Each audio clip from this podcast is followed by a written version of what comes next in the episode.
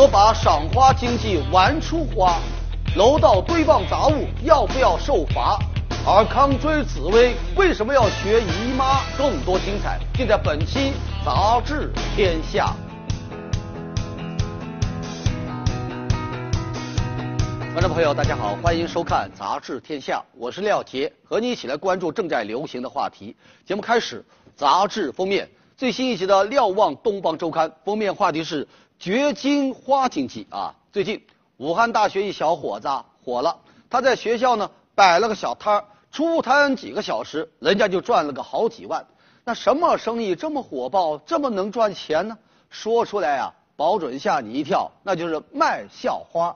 呃，别误会啊，人家可不是什么人贩子啊，他卖的这个校花呀，是武大的樱花。这小伙子就说了，之所以能发现这么一个商机啊，纯粹是出于对母校武汉大学的一份情怀。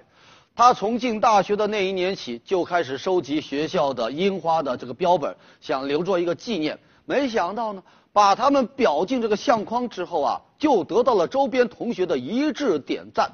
很多人都愿意掏钱出高价来为自己的情怀啊买单。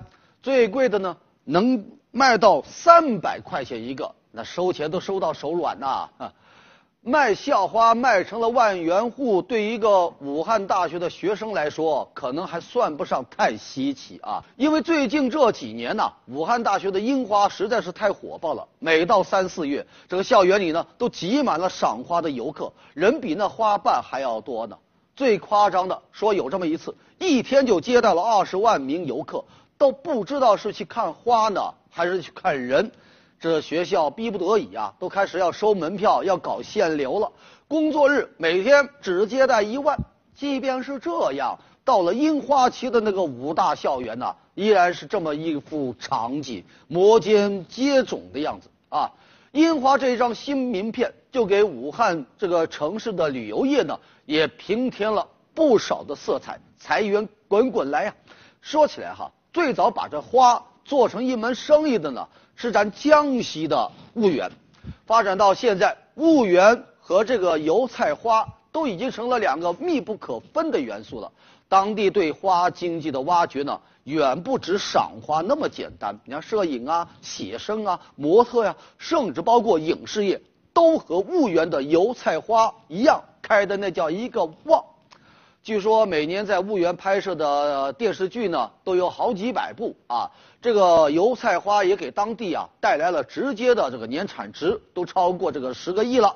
眼看着人家把赏花玩出了花，哎，很多地方就坐不住了，扬言也要打造自己的花海经济。要么呢，呃，就是这个在当地某一个景点大量的引进鲜花，招揽游客；要么呢，直接。搞出一大片人工的花海，生生造出一个景点来。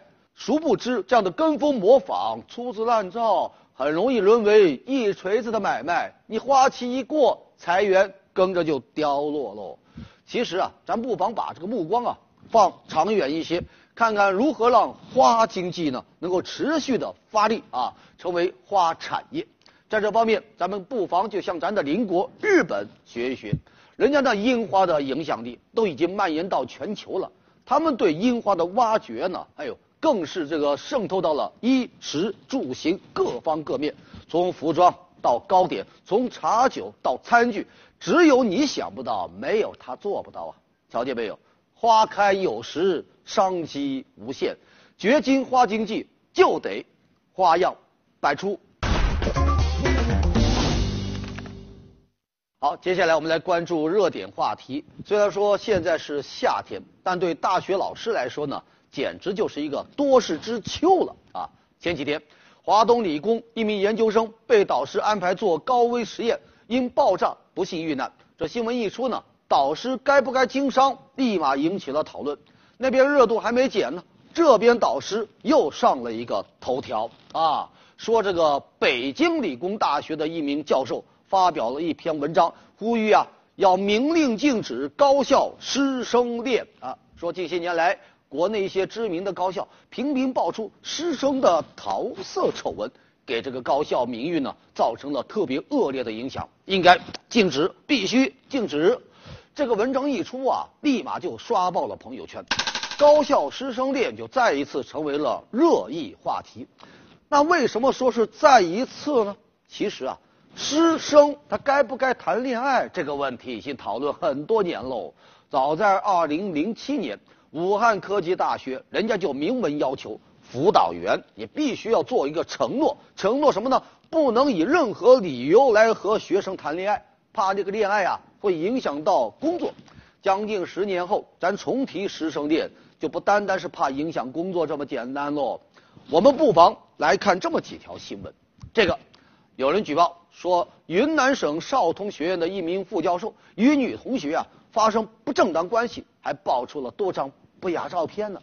爆料者说，这导师在校期间涉嫌为难要挟同学啊，并故意呢泄露一些考试题。还有这个啊，厦门大学博导与这个女研究生啊多次发生关系，还对其他的女生呢进行过骚扰。最终被开除党籍，撤销教师的资格。这些新闻里的大学老师，就不但败坏了学校的声誉，也恶化了人们对高校教师的认识。老师和学生该不该谈恋爱这个问题啊，各有个人的看法。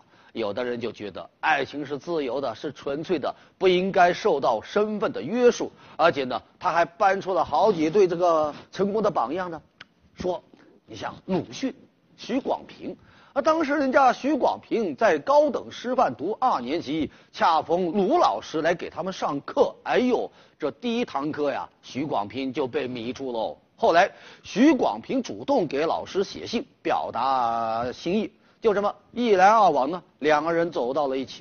还有个例子，沈从文和张兆和，当时沈从文呢是张同学的老师，也不敢这个明攻啊，哎，只敢这个暗取。天天给他写情书，越写越多，越写就越厚啊！不但软硬兼施，还寻死觅活的呢。最后在胡适的助攻下，两个人是终成眷侣。这些都是师生恋呐，而且都很美好啊，很纯粹的师生恋呐。可美好毕竟是过去喽，现代大学制度下的师生恋，那就有点变了味了啊！充斥的都是什么欺骗呐？威胁呀，利诱啊，啊，跟美呀没什么关系了啊，因为在现行的制度下，这大学老师和学生的身份呢就不太对等啊，老师手里呢握有比较多的权利，你像期末考试成绩啊，奖学金的评定啊，甚至这个毕业保送研究生啊，这老师的评价那就占有很大的分量。有了恋人这么一层关系，你就有可能破坏整个同学之间的公平竞争。即便你们俩之间是纯洁的，也难免给他人留下暗箱操作的嫌疑。所以，最好的方法就是回避。两年前，教育部出台了一个相关的意见啊，也被称作是“红七条”，其中就规定，教师严禁对学生实施性骚扰或者与学生发生不正当关系，否则呀。就属于违反高校教师的职业道德。其实啊，师生恋这么个话题，在国外呢，也是一点就着的火啊。你是要规则还是要自由，也一直在那争吵，难下一个定论。尽管争议不断，但国外高校的态度呢是相对统一的，那就是老师和学生不能谈恋爱。英国、德国、美国、日本，他们对大学教师有着严格的规定，就是严禁任何超越师生关系的其他关系啊。你选择了这个职业，对不起，你就必须要遵守它相应的规则。你应该放弃某些个个人自由。不过，咱话说回来哈，想要完全杜绝师生桃色丑闻，也不能光靠一纸恋爱禁令。那些丑闻已经超出了恋爱的关系啊，往往伴随着其他的病毒，像什么学术不端呐、经费挪用啊。这个时候啊，就更应该通过监管和问责，通过法律来规范高校学术环境。南非作家库切啊，有一本书叫《耻》，他在这个书里面呢就写到：作为教师，我们是握有权利的人，在处理权利和恋爱两者的关系时。就应当表现出格外的谨慎，师生恋不只关乎爱情，还是要谨慎为好啊。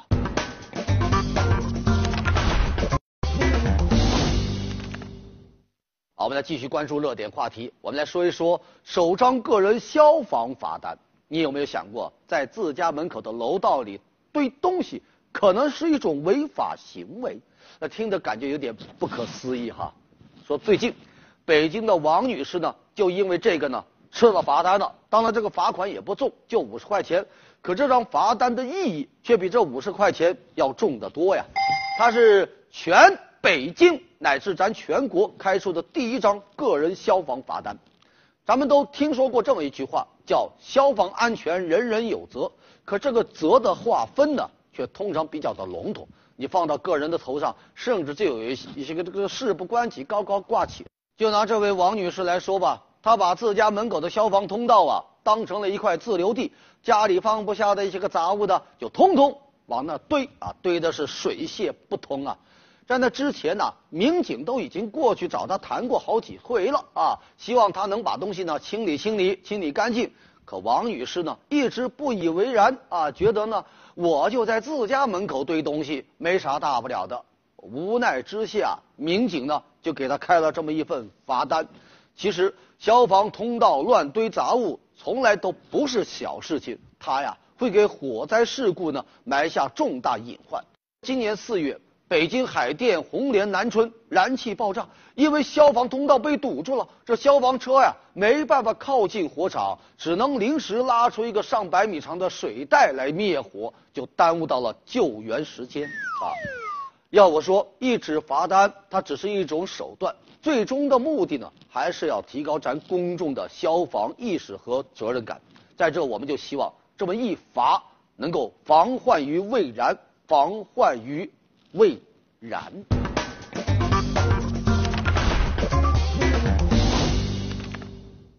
好，接下来进入到我们的板块杂志标题，最新一期的《南都周刊》文章标题：臭氧魔性大发，成夏天首要污染物。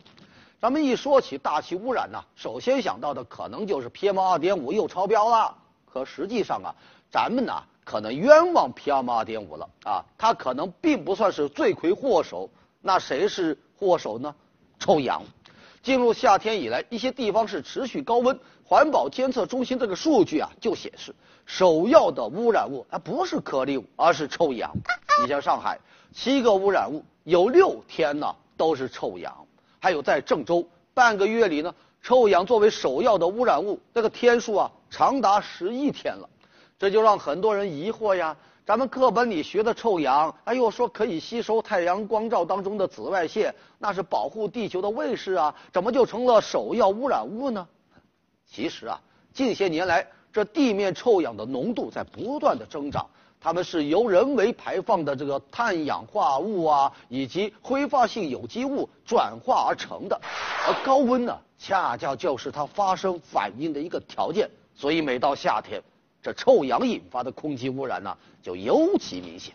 臭氧引发的危害那都是急性的呀，它会强烈刺激到人的这个呼吸道，臭氧成了首要污染物，这还真是在天是佛，在地成魔呀。接下来是二十一世纪商业评论文章标题：不经历风雨怎么会变老啊？这说的呢是英国女王伊丽莎白二世啊。很快呀，女王要迎来自己九十周岁的官方生日。那为什么叫官方生日呢？其实啊，她的生日是四月二十一号。哎，不到两个月前，她还举办过九十岁的生日盛典呢。女王还因为典礼上一张冷漠脸的照片引发了热议，但是啊，人家还有一个生日，就是所谓的官方生日，是定在每年的六月的某一个周六。从一九五二年登基截止到今年，女王已经在位六十四年了，是英国历史上在位时间最长的君主。在这半个多世纪里，英国出现了十一位首相，可以说。女王陪伴英国走过了无数光辉和灰暗的岁月，虽然年龄越来越大，不过女王好像是越活越年轻了，越活越接地气了啊啊！比如每年到了圣诞节，大家就翘首以盼的呀，是女王的圣诞贺词，从那里呢才能听到最纯正的英腔。英女王九十高龄啊，照常是骑马呀，还有啊。伦敦奥运会开幕式上，人家还客串了一把棒女郎，空降开幕式现场。不经历风雨，怎么会变老？女王阐释了那句话：彪悍的人生不需要解释。好，接下来是三联生活周刊啊，文章标题：用破铜烂铁唱歌。前不久啊，英国打击乐队啊，破铜烂铁到访中国。媒体给出一个新闻标题，叫“破铜烂铁将重击京城”，因为这个乐队啊太独特了，够有名。他们的乐器呢，真的就是破铜烂铁啊！你能想到的什么扫帚啊、水桶啊、锅碗瓢勺啊，还有旧轮胎啊，只要能出声音的，那就是他们的乐器。别看人家装备不怎么起眼，但成绩啊，那绝对是万人敬仰啊！他们的演出。蝉联了七年的百老汇票房冠军，被称为是百老汇票房传奇呀。人家口号特别好，与其被生活打击，不如打击生活。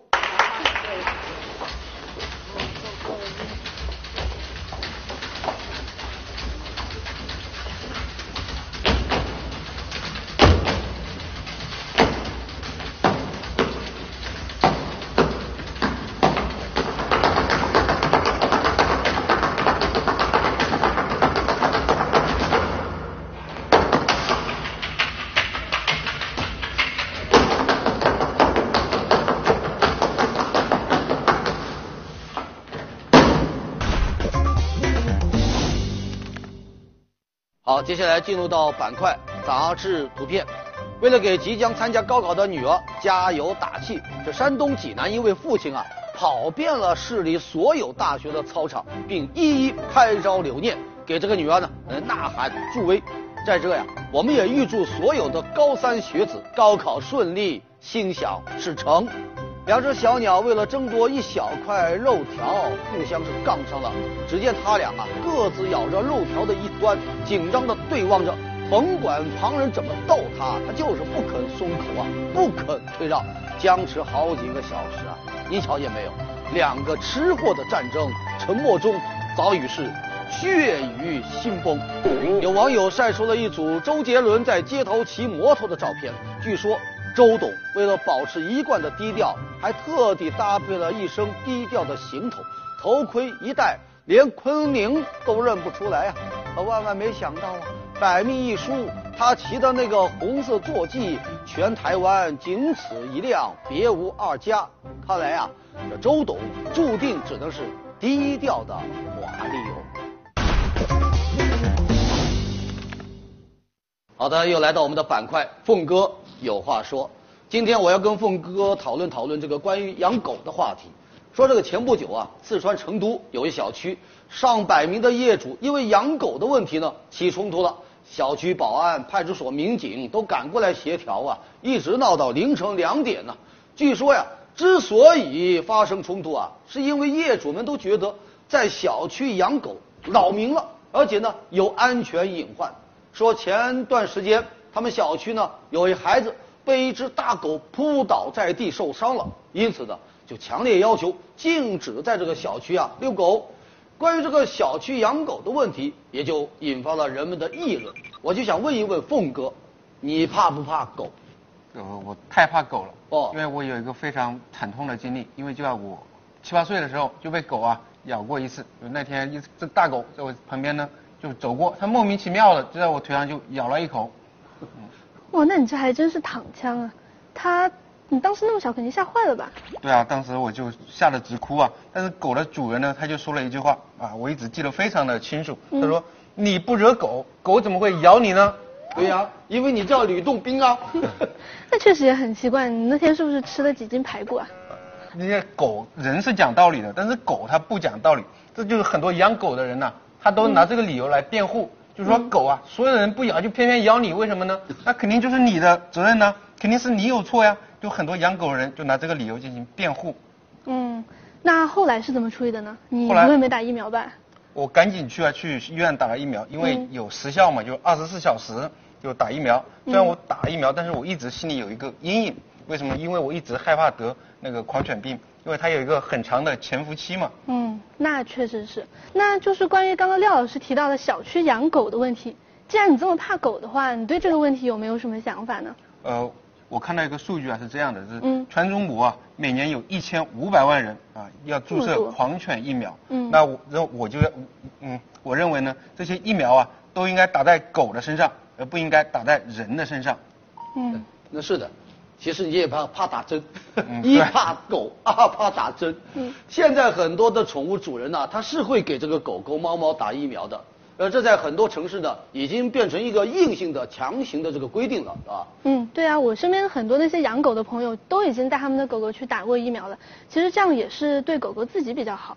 嗯，对，打疫苗呢是一个方面，但我觉得吧，还有一个非常重要的一个问题。什么？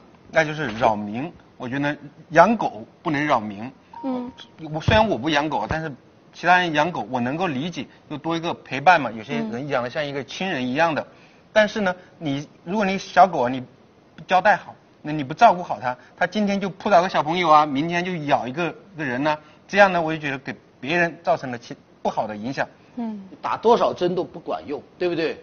现在呢，养狗已经成了很多人生活的一部分，基本上好像每一个小区都有好些个人在养狗。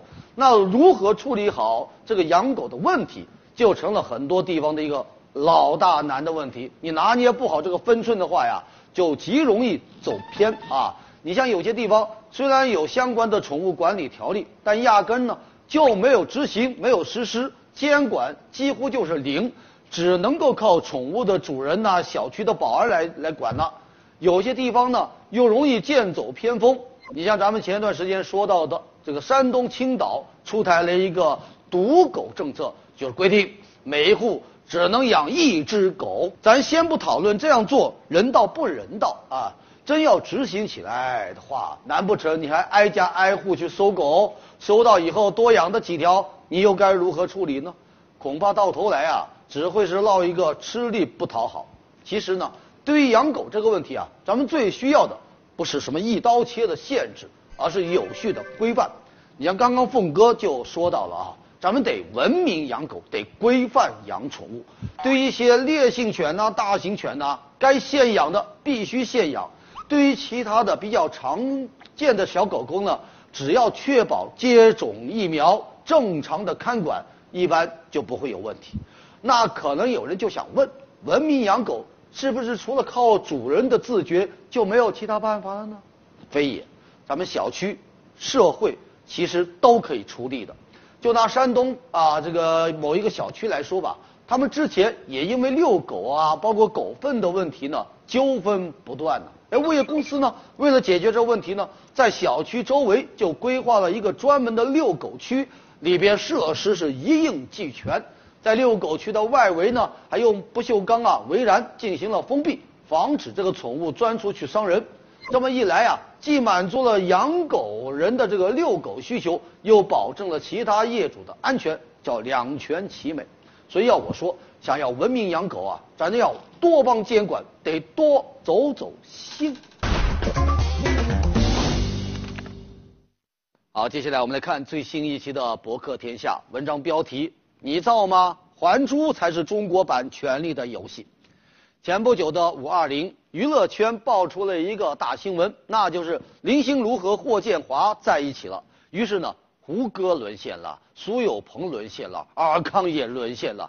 眼看着大家挚爱的尔康失去了紫薇，大家伙是急在心里啊。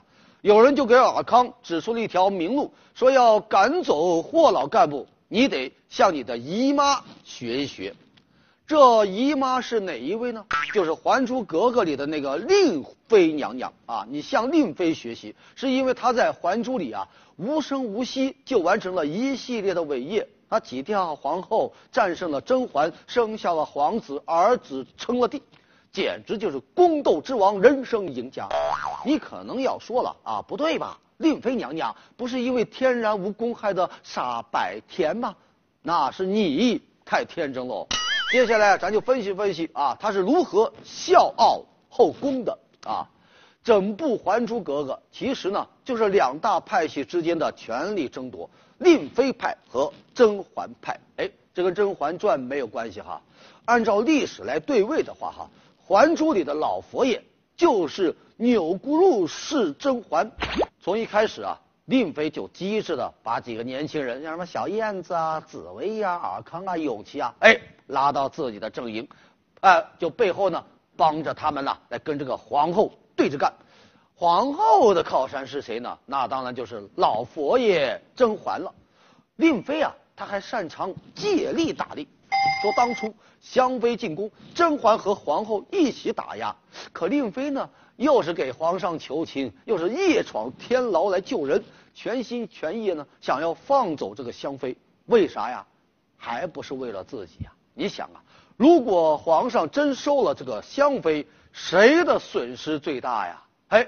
是令妃娘娘呗，皇后虽然会失宠，但人家好歹有个后位啊。可令妃呢，没有保障，后果那就可想而知了。另外，这个《还珠》第三部的这个大结局是什么呢？皇后削发为尼啊，永琪呢丢了江山，和小燕子飞走了，只剩下大外甥他的法康掌握了中央警卫团，留在了皇城。这可是自家人呐，这还没完呢。令妃的儿子嘉庆皇帝继位后啊，还把这个甄嬛党最后的希望和珅给干掉了。至此，这个甄嬛派是全军覆没，令妃派呢过上幸福生活。所以啊，《还珠》那就是一出权力的游戏。这暑假快到了，《还珠》呢好像又要重播了吧？大家记得哈，看热闹也不妨看看门道。好，接下来是南方人物周刊，我们来介绍瑞慈。第一个瑞慈呢是刷单工厂。很多人在网上买东西的时候啊，都喜欢看看其他买家的评价，来判断这东西值不值得买。现在呀，您得当心了，您可要注意了。那些所谓的爆款销量、五星好评，很可能都是那卖家找人来刷出来的。找谁呀？就是刷单工厂。就像给工厂下订单一样，这个卖家呢，你只需要给这个刷单工厂支付一定的费用，他就能帮你啊伪造出各种各样的销售业绩，什么五星好评啊，那都算是毛毛雨了。他们呢还可以给你带图的评价，甚至呢把这个使用细节呢都描绘的栩栩如生，好像是真的用过一样。买家们浏览评价的时候呢。压根就分不清是真的呢，还是刷单工厂给刷出来的。这不光混淆了买家的判断，对整个网购环境也造成了极大的污染。长此以往，真正损害到的还是卖家自己的信誉，包括整个网购市场。所以要我说，刷单工厂你刷好评，咱们呢给你差评。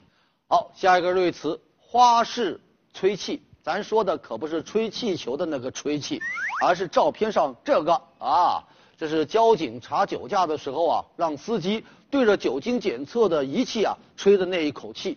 说前不久啊，深圳一名司机因为涉嫌酒驾被交警拦下来，为了不让交警检测出他喝了酒，竟然呢就对着仪器啊玩起了花式的假吹气，那叫花招百出啊。要么呢，先猛吸一口气，假装用力吹了；要么呢，紧握双拳，是挥舞手臂，做出很努力吹的样子。总之吧，在十多分钟里是连续吹了二十多次，愣是一口气都没有吹出来。当然了，不管你演技有多逼真，从开始演的那一刻就已经输了。而且呢，这种花式吹气啊，它属于逃避执法、阻碍公务，得从重处罚。要我说，这花式吹气明明可以靠演技，却偏要当醉驾的影帝。既然这么爱演，咱就不妨再给你加一点点戏。